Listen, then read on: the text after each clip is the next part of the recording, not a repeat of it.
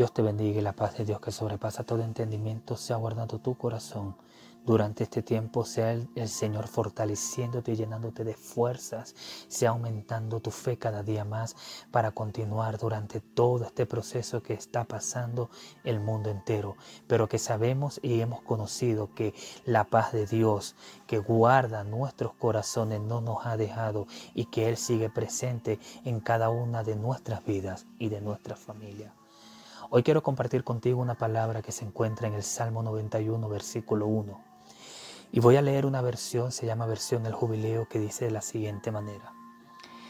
El que habita en el escondedero del Altísimo morará bajo la sombra del Omnipotente. La palabra habitar proviene o significa habitual. El salmista está escogiendo unas palabras precisamente para darle un sentido a lo que es nuestra intimidad con el Señor. Cuando hablamos de habitar, nos referimos a habitualmente visitar un lugar, un recinto o una casa con un propósito en, en fin. Y el salmista dice de que el que habita, o sea, el que habitualmente va al escondedero del Altísimo, y escondedero es aquel lugar que nosotros preparamos cuando oramos, cuando nos acercamos a nuestro Señor a clamar, a pedirle, a, a exaltarle, a glorificarle, a adorarle. Cuando tú dispones tu corazón, cuando nosotros disponemos nuestro corazón a orar a nuestro Señor, a clamar a su presencia, a permanecer en Él, nosotros convertimos ese lugar que hemos escogido en el escondite en donde solamente la presencia de Dios y tú que estás allí están presentes. Todo a tu alrededor, toda la destrucción, toda la mortandad a tu alrededor cesa por un momento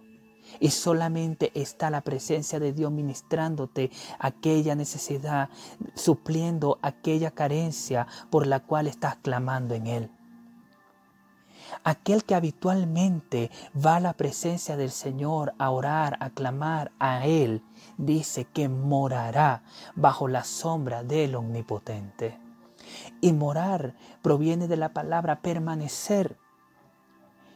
y permanecerá, dice su palabra, bajo la sombra del Omnipotente. El que tú y yo vayamos habitualmente a la presencia del Señor va a producir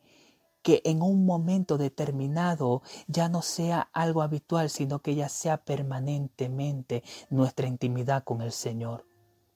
Ya no será de vez en cuando, ya no será una hora, ya no serán dos horas, ni siquiera tendremos horario. Ya será algo constante, ya será algo permanente que haremos delante de la presencia del Señor durante este tiempo en donde la cuarentena ha exigido que la familia, que hermanos, que cristianos, que personas no creyentes permanezcan en sus hogares.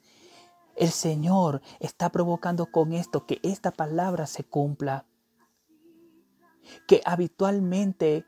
nosotros vayamos en oración a Él, que habitualmente nosotros nos acerquemos a su presencia para producir a la final el que moremos permanentemente, o sea, el que estemos permanentemente bajo la sombra del Omnipotente. Y por alguna razón David decía el Altísimo, porque no hay nada por encima de Él. Mientras más alto es el edificio, mayor sombra proyecta y nuestro Señor es el Altísimo. No hay sombra que se, que proyecte, que se proyecte más que la sombra de nuestro Dios omnipotente. Cuando nosotros ya permanezcamos en la presencia del Señor y es lo que el Señor está produciendo hoy en día, que habitualmente vayamos en oración a Él para que a la final entonces ya no sea algo habitual, sino que ya sea algo permanentemente, que ya hagamos de ese escondite, de ese lugar en donde oramos y clamamos al Señor, nuestro hogar, nuestra casa de oración, de adoración, nuestra puerta del cielo.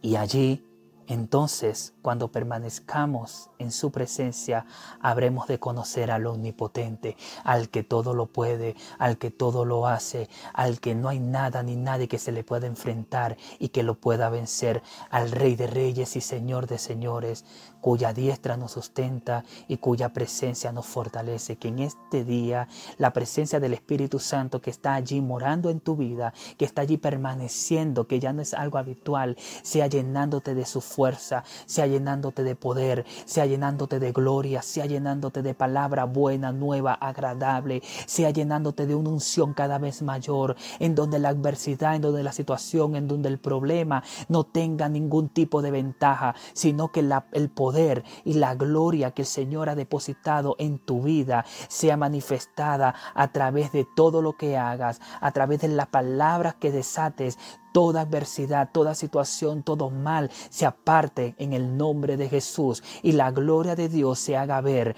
como el lucero de la mañana, como Jesucristo nuestro Señor, que la gloria de Dios se haga ver como el sol que después de una larga noche resplandece con todo su esplendor. Dios te bendiga.